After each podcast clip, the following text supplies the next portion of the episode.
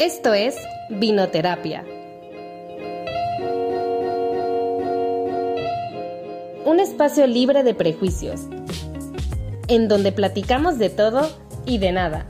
Es esa reunión entre amigas, desahogándonos y tratando de navegar esta crisis llamada vida adulta. Somos Nat, Neri, Vero y Shiana, y te invitamos a ir por tu bebida favorita para acompañarnos en este capítulo. Hola, bienvenidos a Vinoterapia. Antes de empezar, queremos mencionarles que todo lo platicado aquí está basado en nuestras experiencias y en nuestras opiniones. Por lo tanto, no es la verdad absoluta ni tampoco queremos que piensen como nosotros, sino queremos abrirnos al diálogo y intercambiar ideas sobre todo. En este capítulo vamos a platicarles un poco de quiénes somos, cómo nace esta idea y de qué estaremos hablando a lo largo de la temporada. Para darles un poquito de contexto, Vinoterapia nace de todas esas reuniones entre amigas donde platicábamos de todo y de nada desde las pláticas más profundas hasta las más X, donde llorábamos, reíamos y todo. Por eso mismo queremos hacer de Vinoterapia un espacio libre y sin prejuicios donde podamos compartir opiniones y puntos de vista, pero sobre todo de construir todas esas ideas que nos impusieron desde pequeños. Bueno, para que nos conozcan un poquitito más, eh, nos vamos a presentar individualmente cada uno y decirles ciertos datos de nosotras. Eh, yo soy Natalia, tengo 26 años, soy nutrióloga, soy Libra, súper Libra. Y soy de Culiacán, vivo en Culiacán. Bueno, uh, mi nombre es Neri, tengo 26 años, estudié negocios internacionales, eh, soy la Arias más Arias que van a conocer. Y soy de Campeche, pero actualmente estoy viviendo en Mérida. Eh, yo soy Vero, tengo 26, casi 27 años ya. Em, soy mercadóloga, no ejerzo mercadotecnia, pero soy mercadóloga. Soy escorpio. ¿Qué tan escorpio? Como un 90% escorpio. No soy la más escorpio que van a conocer. Y soy de Cozumel, pero viví muchos años en Mérida y ahora vivo en Monterrey, así que mi acento va a estar como una mezcla entre norte y sur. Bueno, eh, yo soy Shiana, tengo 29 años, eh, estudié turismo pero bueno, lo que más me gusta es el ámbito social. Eh, soy escorpio y bueno, eh, soy española mexicana, ahora estoy viviendo en Ciudad del Carmen eh, y viví el año pasado en España, por lo cual a veces se me salen palabras, así que perdónenme. y bueno. Bueno, y además de que queremos que nos conozcan como individualmente a cada una y que ya saben cómo surgió la idea de vinoterapia, también queremos platicarles un poquito de cómo surgió, pero nuestra amistad. Sabemos que fue porque empezamos a trabajar las cuatro en una misma organización. Cada una entró a su tiempo, pero llegó un punto donde las cuatro estábamos ahí. Pero a lo largo de nuestra amistad siempre hemos ido como intentando recordar cómo fue que surgió la amistad de las cuatro, porque obviamente teníamos otros compañeros y todo, y siempre damos como diferentes ideas, pero no llevábamos un punto. Me acuerdo que íbamos, por ejemplo, a la casa de Shiana, pero no recuerdo cuándo fue la primera vez que realmente llegamos a casa de Shiana, pues. Pues yo me acuerdo, o sea, la primera reunión de las cuatro que me acuerdo fue, creo que ni siquiera fue planeado, o sea, fue como estábamos cenando o estábamos en otro lugar y alguien dijo, pues vamos a casa de Shiana, o Shiana dijo, vamos a mi casa y terminamos ahí. recuerdo que había más gente, pero ahorita no me acuerdo quiénes eran. Y de repente fue como, ah, pues voy a salir a fumar. Y, ah, ok, y pues salimos todas, estábamos afuera platicando. Creo que igual hay, o sea, es la primera foto que tenemos como de las cuatro. Pero, pues ya llevaba meses que nos habíamos visto o trabajado, convivido por la organización. Entonces, no sé exactamente cómo fue que pues empezamos a platicar o o llegamos a ese punto de vamos a casa de Shiana. No, no recuerdo como antes de eso, para mí ese es el, el primer momento. Y como el, el, momento en el que ya se solidificó la amistad, para mí fue pues la reunión en casa, una reunión en casa de Natalia, donde buscó una actividad y nos dijo son preguntas, vamos a contar nuestra vida en cinco minutos y real, o sea, fue de llorar, reír, contar cosas súper privadas y como y después irnos a bailar. Pero fue como que para mí ese momento de, de ya abrimos esa confianza, esa vulnerabilidad, como que ya nos entendíamos un poco más de, pues, por qué somos como somos cada quien. eh, yo recuerdo, o sea, mucho eh, una reunión en mi casa que se supone que iban a ir más personas de esta organización, terminamos las cuatro nada más, o sea, y vimos una película, aún me acuerdo, eh, pizza y vino, y fue el día que, bueno, alguien tiró vino en mi cama, y fue como muy épico ese día. Sí, Neri, no, no sé quién fue, eh, pero como que ese día estuvimos hablando mucho las cuatro, solo estábamos las cuatro y como que de ahí cada reunión, o sea, de esta organización, siempre nos decían todos que estábamos juntos, eh, juntas siempre las cuatro, las cuatro, las cuatro. Entonces como que yo recuerdo mucho esa reunión y también recuerdo la reunión que dijo Vero. Recuerdo. Yo la verdad es que lo que tengo en la cabeza, o sea, solo nos recuerdo a las cuatro todo el tiempo. O sea, no o sea, esas dos reuniones que ustedes mencionaron, sí, o sea, sí sé que pasaron en alguna parte de la vida pero yo no recuerdo exactamente el momento en el que dije, guay, son mis amigas. Ya saben, o sea, no, mi cabeza no recuerda eso, solo recuerdo que de repente solo estamos las cuatro y vamos a casa de Shiana y las cuatro, vamos a casa de Nat y las cuatro, oigan, vamos a salir y las cuatro, oigan, foto, las cuatro. O sea, de verdad mi, mi cabeza no, no procesa ese momento, de repente éramos las cuatro y las cuatro y todo lo que hacíamos lo hacíamos juntas. Entonces así fue como que simplemente se dio o sea, siento que nada más, así como que naturalmente con todo y las diferencias que tenemos, fue así como que ya, o sea, ya estábamos juntas. O sea, de que simplemente como que creció, floreció y se dio y así. Bueno, igual tengo un recuerdo, o sea, de que, o sea, nuestra amistad en sí, o sea, lleva como cuatro años, pero han habido como que periodos que nos hemos separado y la que empezó fui yo, culpable, eh, que fue que en el 2018, en septiembre, me fui este, a España y estuve allá este, dos años y medio, por lo cual gran parte de nuestra amistad ha sido a distancia. Pero a pesar de que me fui, nos seguíamos hablando, WhatsApp, videollamadas no tanto, pero sí era como mucho audios, audios todo el tiempo, audios kilométricos de nuestros chismes, historias, etcétera. Y, ya de ahí pues se fueron separando poco a poco. ¿Alguien más puede ir contando? Sí, yo fui la segunda. Culpable. No, sí, pues se fue Shiana en septiembre del 2018 y ya después en mayo del 2019 yo me regresé a vivir a Culiacán porque pues yo soy de Culiacán, había estado viviendo en Mérida y me regresé a Culiacán y ya creo que a finales de ese mismo año fue cuando Vero se fue a Monterrey, ¿no? Eh, bueno, yo me vine a Monterrey a finales, no me acuerdo de qué año, fue 2019, porque me acuerdo que me fui para diciembre a pasar Navidad con mi familia el 26 de diciembre nos fuimos de viaje, pasamos año nuevo allá y ya de ahí regresamos. O sea, llegué en enero 2020, como el 5 de enero 2020 creo, pero pues de Mérida me quité desde diciembre y ya no regresé.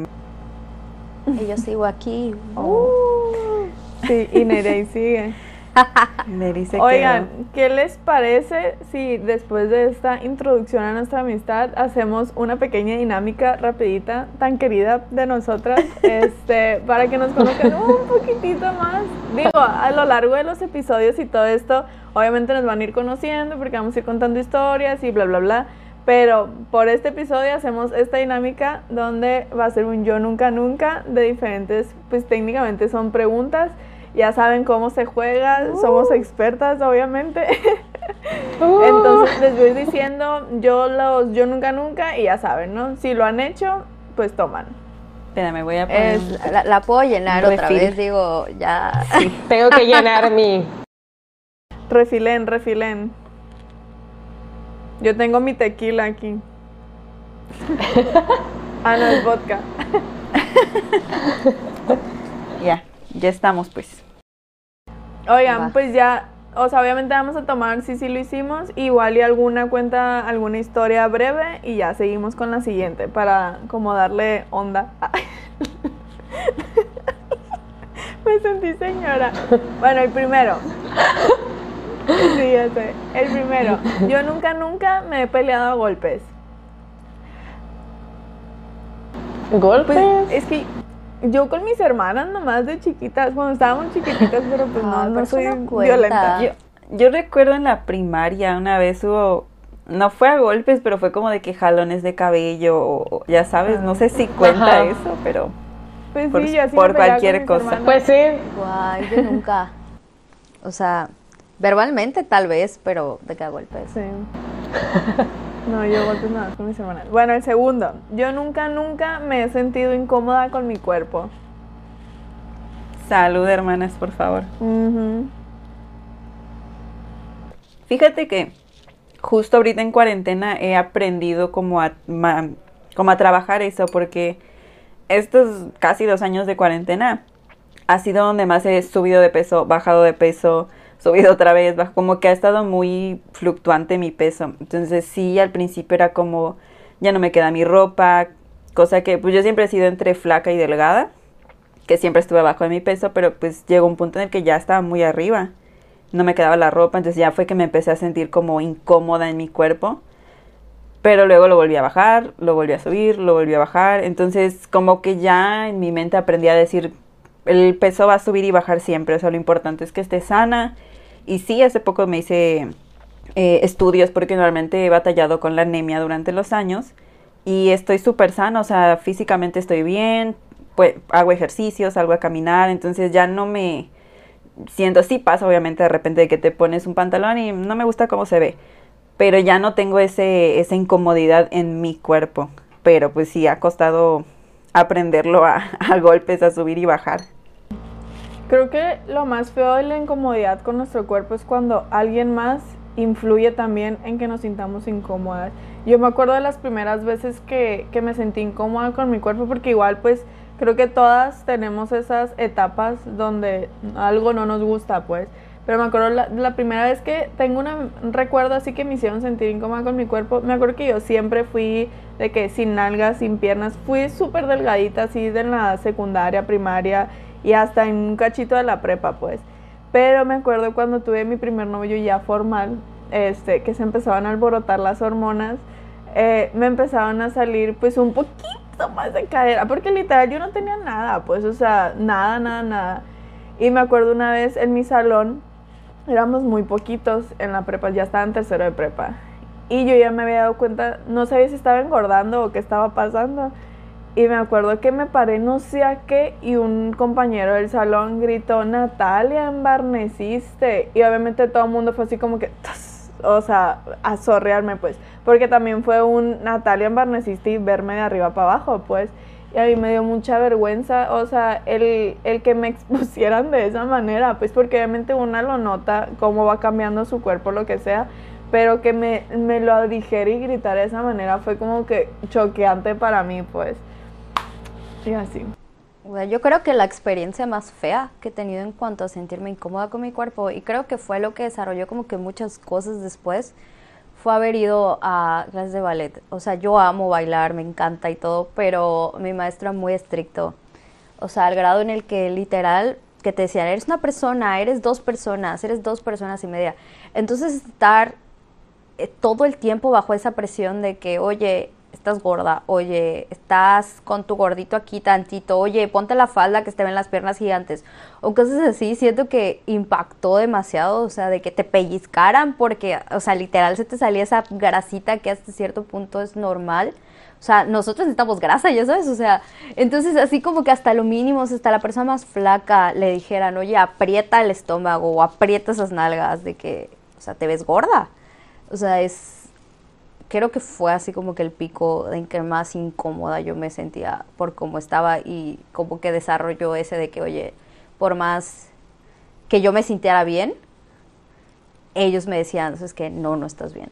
Entonces, como que, como dice Vero, es algo que se trabajó, o sea, y, se, y como que lo y fuimos superando y lo fuiste pasando hasta que te aceptas.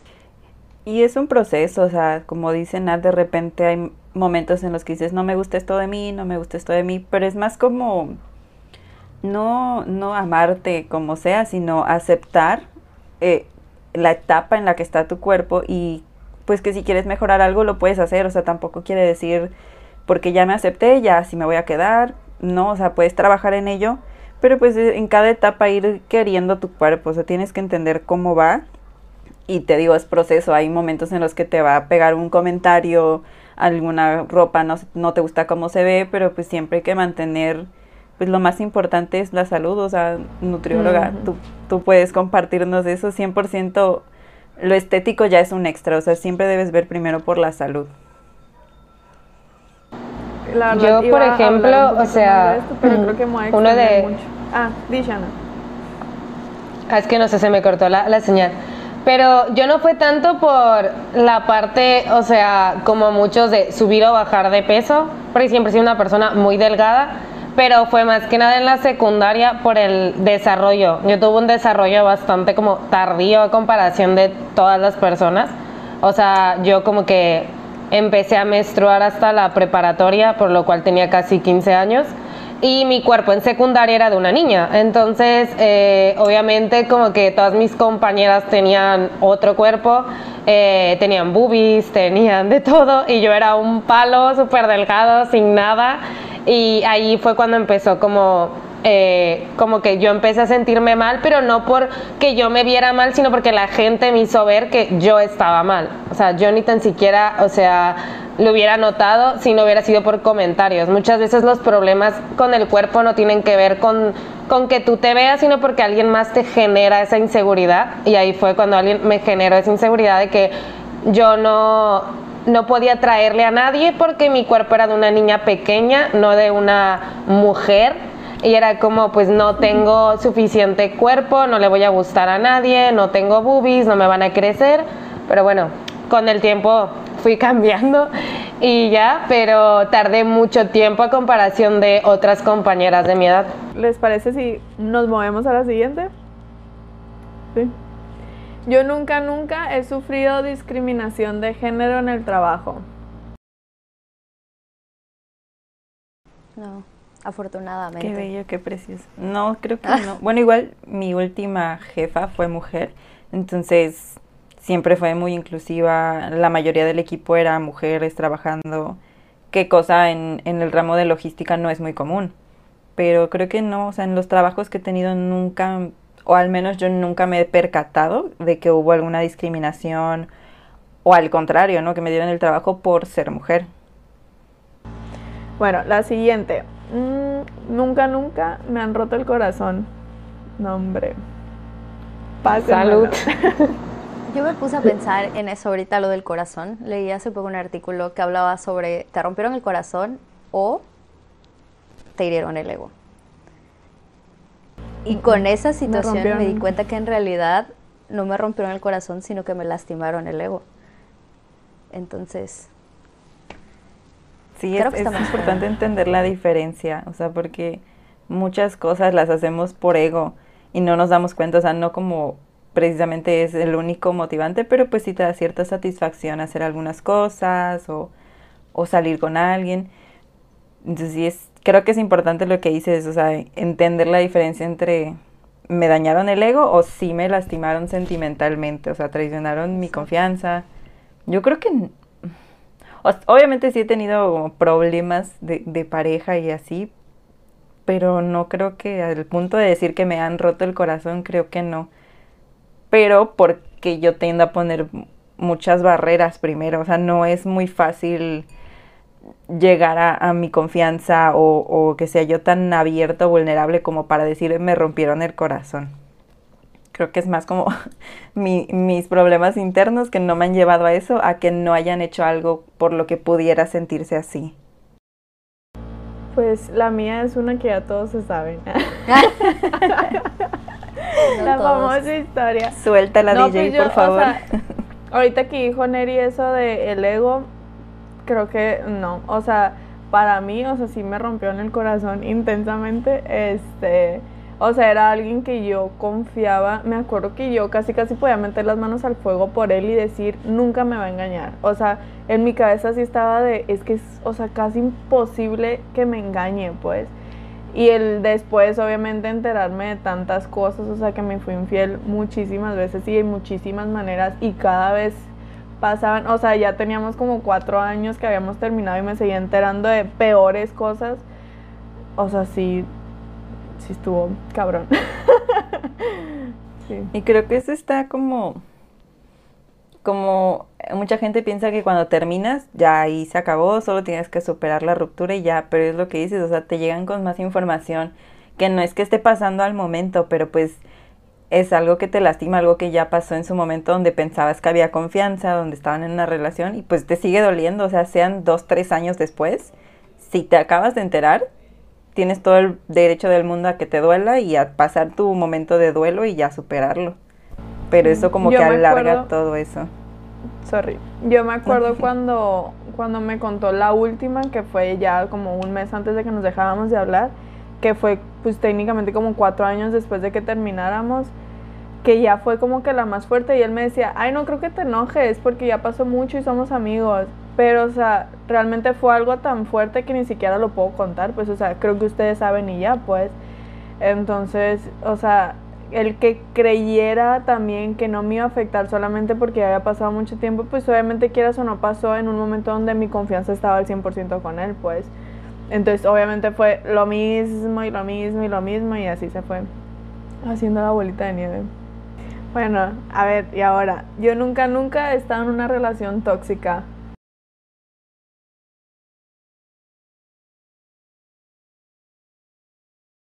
Mm.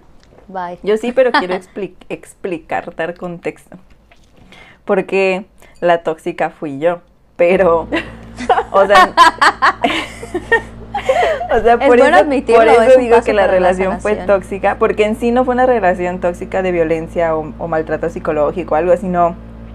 Pues fueron acciones de, de la otra persona que me llevaron a mí a comportarme de una manera tóxica, pero 100% ahora entiendo que fue mi responsabilidad, o sea, yo decidí actuar así a consecuencia de, pero pues fue 100% pues mi reacción, o sea, y sí, sí llegué a hacer cosas como revisar el celular, prohibir amistades, como por proteger la paz mental en la relación, cuando lo que debía haber hecho fue un, no, o sea, la otra persona no tiene la culpa, ni 100% respetaba nuestra relación, nunca se metió ni nada, o sea, fue más por otro tipo de, de acciones que me llevaron a decir, no, ya, sácala de tu vida y ya hoy me doy cuenta que eso era tóxico, o sea, yo estaba siendo tóxica.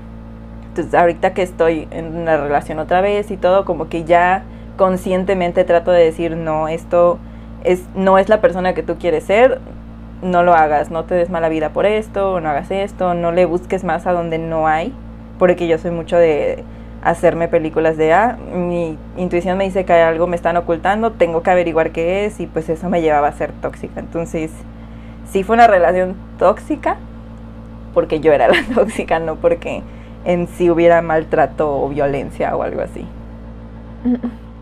En mi caso, pues es la misma persona, ¿no? Pero siento que igual, o sea, tanto obviamente de su parte había mucha toxicidad porque, bueno, yo siento y así lo puedo como describir, era, o sea, me manipulaba muy fácilmente pero a la vez yo era también tóxica, pero no de esa manera. Bueno, también porque era como muy posesiva, no tanto celosa como tal, sino posesiva y dependiente a él, pues. O sea, era una dependencia increíble. Y de su parte eran también muchos celos. O sea, podía, no sé, salir con sus primas y él me estaba marque, marque, marque, marque, marque intenso que, que sí que estaba haciendo, que sí no sé qué, sabiendo él que estaba con sus primas, pues. Entonces, como que eran de las dos partes. Yo por como dependencia y posesividad y él de una manera como de manipulación y, de estar como, sí, así, no sé cómo, no cómo describirlo, pero sí era como toda una toxicidad andante.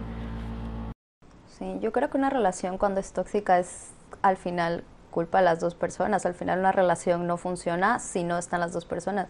O sea, en mi caso, eh, yo siento que fue más como que inseguridad. O sea, la inseguridad de él generó toxicidad en mi comportamiento, como dice Ver. O sea, ciertas acciones que él hacía hacía que yo me comportara de una forma muy tóxica. Por ejemplo, si él, era como que, o sea, como que muy celoso y como que muy posesivo y yo siempre sido de las personas de que sal, haz lo que quieras, o sea, tú estás convirtiendo tu vida conmigo, pero tú eres un ser, un ente independiente de mí. Entonces siempre he creído que pues, quieres salir, sal, quieres hacer esto, sal, quieres hacer otro, sal.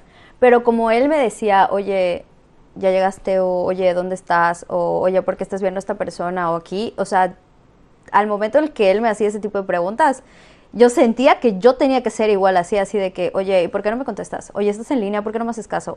Y este tipo de cosas que van escalando de pequeñas cositas a hacer grandes cosas, hace que se genere una rueda de toxicidad muy grande. Y yo era como que me daba cuenta, pero no salía de ahí precisamente porque sentía cierta dependencia emocional hacia esa persona. O sea, yo sabía que no me hacía bien, yo era muy consciente de que me tenía que salir de ahí cuanto antes, pero siempre regresaba y regresaba y regresaba y regresaba y regresaba.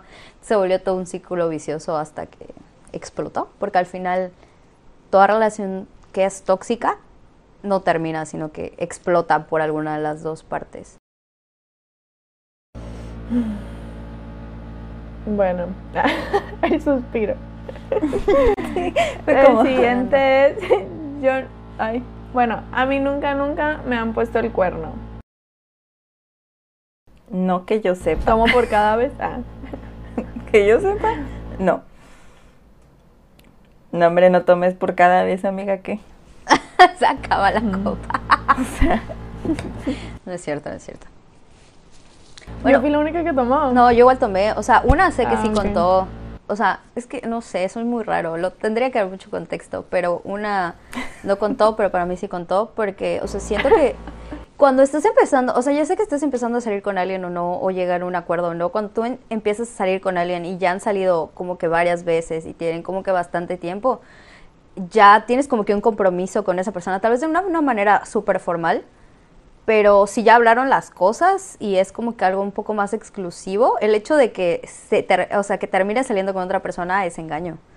Ya sabes, o sea, hasta cierto nivel, sin necesidad de que sea una relación formal, si ustedes ya hablaron y ya quedaron en algo y ese compromiso que ustedes hicieron no se cumplió, siento que sí cuenta como engaño. Pues sí, creo que si ya se habló, sí, contaría. A eso ibas también. sí, eso iba a decir igual. sí. Este, pues sí. sí. Es que eso es importante, o sea, lo que dice Neri, ojo, ojo aquí.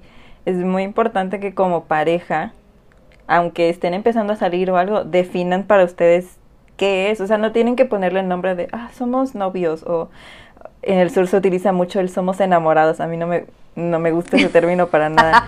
Pero quedando no le tienen que en el sur nomás. Aquí no se usa eso. no, sí es muy del sur.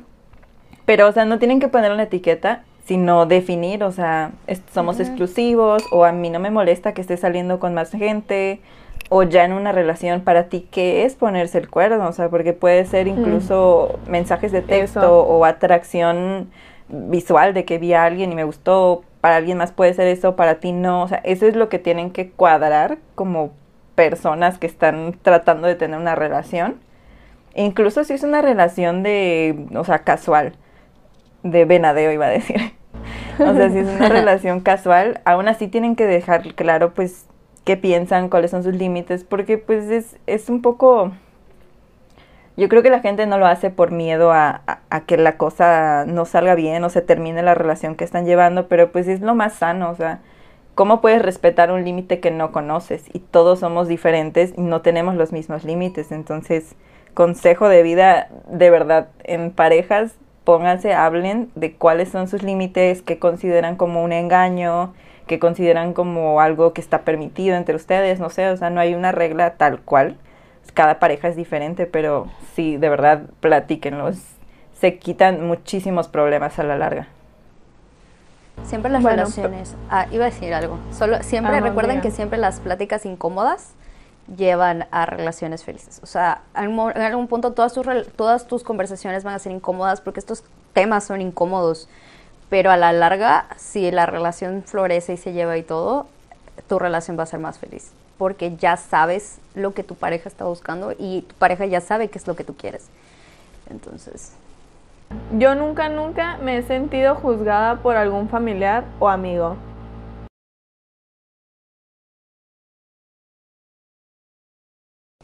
Un shot por cada uno.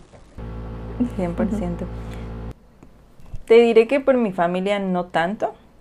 Los típicos comentarios de cuando te casas y así, ¿no? Pero nada que me llegue a afectar fue más, la vez que más recuerdo fue por amistades, sobre todo cuando empecé pues yo a conocer mi feminismo, a leer más, a poner muchos límites de comentarios o chistes o cosas así, que llegó a un punto en el que yo ya no podía de verdad decir nada sobre ningún tema porque enseguida era, ah, no, tú no, porque odias a los hombres. No, no, ni le pregunten a Vero porque es feminista, es feminazi. Y ya llegaba un punto en el que me sentía juzgada por algo que para mí era pues lo más lo normal, o sea, luchar o pensar o creer o tratar a las personas, sobre todo a las mujeres, con sororidad en lugar de estar criticando, en lugar de estar aplastándonos, para mí era lo más normal y poner límites era lo más normal. Pero llegó a tal punto de que yo ya dejé de salir con esas personas como tres meses, yo creo, además de que estaba pasando por pues un problema igual con otra amistad, o sea, fue como un no puedo ni respirar sin que me digan es que ver es una feminazi, no le preguntes o no tomaban en cuenta mi opinión por ser feminista. Entonces fue más como esa parte de sentirme juzgada que, que en lo familiar. Ya, no, yo siento que he sido más juzgada por ciertas personas en mi familia que por amigos. O sea, al final siento que siempre me he rodeado como de personas que, que hasta cierto punto entienden o toleran como que toda esa situación al menos en mi cara, nunca me han, o sea, nunca me han hecho ese tipo de comentarios como que juzgándome, pero mi familia sí, o sea, como que, oye, ¿y por qué estás yendo de viaje cuando deberías de estarte enfocando en ahorrar, por ejemplo? ¿O por qué estás gastando en estas cosas si podrías invertir en tu futuro aquí? ¿Por qué sales tan tarde? ¿Por qué te vistes con ese short? Oye, ¿por qué...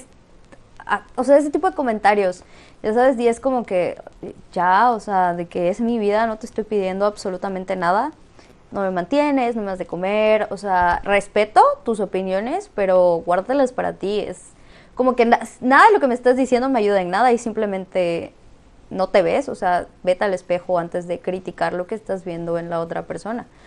Y así ese tipo de comentarios que la verdad es como que no haya, no que me hayan afectado, pero que llegan a ser cansados. Es, eso es como que más que nada la situación. O sea, que llegan a ser cansados de tanto que te lo dicen y tanto que te están fastidio, fastidio. Es como que ya, no, no me estás aportando nada. Cállate. Lo siento que ahorita que mencionamos como que las relaciones tóxicas, las relaciones tóxicas no solo son amorosas, o sea, las relaciones tóxicas se llevan con la familia, se llevan con los amigos y a veces una relación es más tóxica con alguien que es más cercano a ti que en realidad con una persona, este, por ejemplo, una relación, sino que tu familia que te conoce toda la vida, tus hermanos que te conocen de toda la vida, incluso tus padres. Ahí las, a veces las peores relaciones tóxicas son, son ellos. Bueno, esto fue todo lo del Yo Nunca Nunca. Espero nos hayan conocido un poquito más. Este, ya a lo largo de los otros episodios creo que vamos a ir contando un poquito más de cada una. Este, espero no se hagan muy largos porque ya se dieron cuenta que hablamos mucho. eh, esto, fue una pequeñita parte de lo que va a ser vinoterapia. Ya cada episodio va a ser como de un tema en específico cada uno. Esperamos les haya gustado mucho y les agradecemos por todo el apoyo que nos han dado. De verdad, desde que subimos el primer, la primer publicación, hubo mucha gente que nos pregunta, en influencer, ¿no? Pero realmente hubo gente que nos preguntó que si cuando subíamos, que bla, bla, y pues ya por fin. Eh, esto es un nuevo proyecto para nosotras que de verdad nos entusiasma muchísimo y además es una oportunidad, bueno, sentimos que es una oportunidad de compartir este, nuestras experiencias y nuestras opiniones de diferentes temas. Vamos a tener temas desde feminismo, amor propio, este, relaciones de pareja, relaciones de familia y diferentes temas que irán viendo a lo largo de la temporada. Bueno, otra vez les agradecemos mucho y esperemos nos sigan en nuestras redes sociales. Estamos en Instagram como arroba vinoterapia.podcast, está facilito. Y si quieren comentar en este episodio o en los siguientes acerca del tema, pueden irnos a comentar sus puntos de vista y todos estos. Y los invitamos a ver un nuevo capítulo cada jueves. Y es todo. Bye.